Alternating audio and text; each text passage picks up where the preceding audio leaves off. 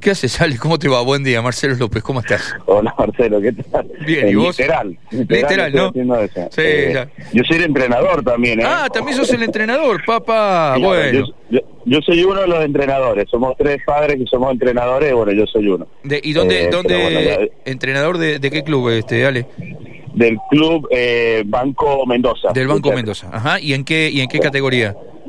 En M9.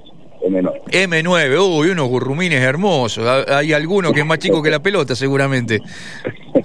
Como- No, no, ya M9 están grandecitos. Ya están grandecitos. Tienen su, sus talentos, sus Sí, habilidades son desarrolladas. Y Bueno, los es que, entretenido los que hemos tenido, ah, que todavía tenemos hijos que se dedican al deporte, pero ya van solo y ya se van de viaje solo y todas esas cosas, recordamos con mucho cariño aquellas épocas de padres de levantarnos a cualquier hora para andar corriendo atrás de los niños. Así que bueno, Eh, Ale, eh, bueno, y tu, tu otro hijo, porque al fin y al cabo este, lo- los vinos son parte inseparable de cada, de cada enólogo, eh, bueno, este reconocimiento que te llega de la mano de tus propios colegas, ¿no? Sí. Sí, ¿Cómo- así es, sí.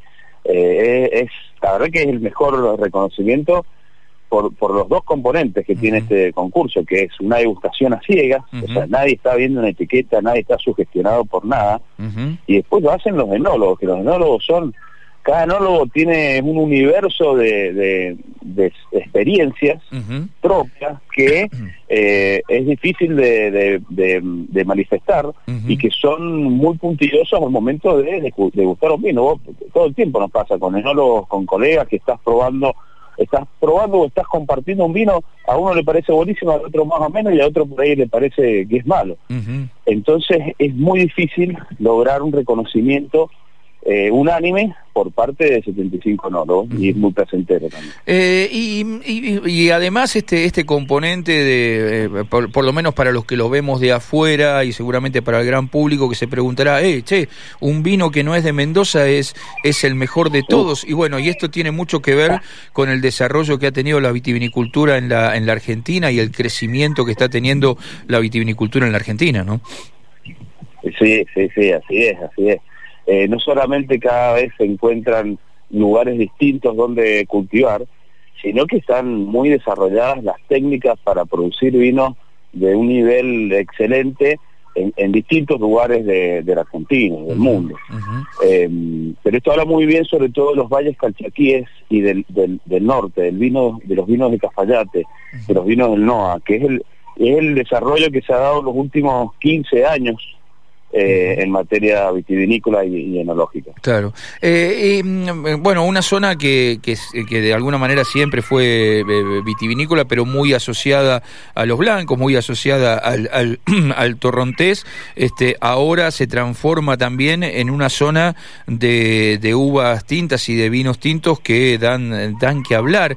¿Qué es lo que tiene esa, esa tierra, ese terroir en particular, eh, Ale, que, que puede y permite eh, llegar a esta calidad de vinos? Bueno, tiene uno de los componentes más importantes de, para determinar un gran terruño es eh, el que dentro de la Argentina es la altura. Son valles ubicados a 1.600 hasta 2.000 metros sobre el nivel del mar. E incluso hay algunas zonas chiquitas que están hasta 2.500, hasta 3.000 metros en la parte del valle arriba, en- de los valles calchaquíes en Cachi, en Payogasta. Entonces ese es un componente que le da al clima esta amplitud térmica eh, que hace que los días sean cálidos y las uvas puedan madurar bien y que las noches sean frescas y por lo tanto se mantenga, se conserve la acidez, eh, se concentren los componentes polifenólicos que le dan color, aroma y textura a los vinos. Ese es el primer condimento que tiene esta zona tan especial. Y después lo otro eh, que ha tenido es lo que te decía recién, o sea, los enólogos en, en el valle de, de Cafayate, en los valles de Calchaquí, se han, se han pulido mucho técnicamente en los últimos años, han cambiado la concepción de los vinos, son vinos potentes, pero son elegantes, frutados y refinados. Esa ha sido la, el- la otra clave en el, en el éxito de los vinos del NOA. ¿Y, esa, ¿Y esas son las características del Arlén? Esas son las características de Arlén. Esa es la mejor forma de escribir Arlén. Cuando yo empecé con Arlén, lo empezamos en el año 2012, fue la primera cosecha, y era un vino que era pura potencia, pura intensidad. eh, era un vino tal vez eh, sobreextraído, era exagerado en la concentración. Tenía ese componente, pero le faltaba fineza, le, le faltaba elegancia, y con los años, obviamente, eh, lo hemos ido cambiando, refinando, entendiendo cómo teníamos que hacer las fermentaciones, cómo teníamos que, eh, cambiar los puntos de cosecha, cómo macerar y cómo trabajar sobre todo con la madera, con la barrica, porque ese era tal vez el problema más importante que tenían los vinos de, de, Cafayate del norte, que el impacto de la madera era estaba por encima del vino, sí, era exagerado. Con el tiempo fuimos cambiando las tonelerías, fuimos cambiando, entendiendo eh, en qué momento trabajar con la madera, con qué tipo de madera, y eso le trajo elegancia. Eh, y eh, digo, ¿cuál, ¿cuál es el, techo? no creo que tenga techo, pero reformulo.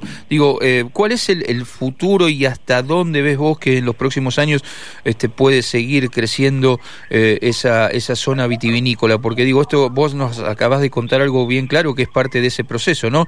Cuando arrancaron este, hace 10 años con este vino era una cosa, hoy es otra, cómo se fue trabajando con, la, con, con, las barricas, con la tonelería, cómo seguramente se irá trabajando también desde la planta. Eh, ¿cuál, ¿Cuál es el, el, futuro de esa zona y hacia dónde ves que, crece? este eh, el, futuro de la zona no es distinto al futuro que, que corren o que están transitando muchas zonas acá en Mendoza, en el Valle de Uco. El futuro es la especialización sobre un lugar determinado encontrar un terruño donde el vino manifieste la personalidad y las características de ese lugar. Eso se hace a través de la zonificación, la microregionalización y la parcelación de los viñedos. Nosotros hoy en día estamos empezando a trabajar en ese sentido. Estamos encontrando parcelas y dentro de las parcelas pequeños sectores que van a que van a representar un lugar un lugar con características distintas a todos los vinos que se pueden encontrar en el mundo. Ese es el próximo paso que estamos hoy en día en Cafayate, todos los enólogos estamos abocados a encontrar ese lugarcito especial que nos da un vino irrepetible. Ajá, seguro. Eh, Ale, eh, mil gracias por este ratito de sábado a la mañana, no te jorobamos más, a seguir este disfrutando y dándole órdenes a los más a los más pequeños. Eh, realmente queríamos, aunque sea, charlar un ratito y felicitarte porque como bien lo, lo, destacaste vos, lograr este reconocimiento de sus propios colegas en una en una cata este, absolutamente a ciegas entre más de, de no sé cuántos vinos se han catado, era, impresionante ver la cantidad de, de botellas, este, más de más de 70 enólogos, más de 50 bodegas representadas, realmente eh, eh, muestra el, trabajo y lo que se está haciendo hoy en la vitivinicultura argentina. Ale, abrazo grande y en cualquier momento nos volvemos a hablar, ¿eh? Mil gracias. Un placer, un placer, Marcelo. Muy buena la, entrevista. Gracias, querido. Un abrazo grande. Chau, chau. Hasta luego.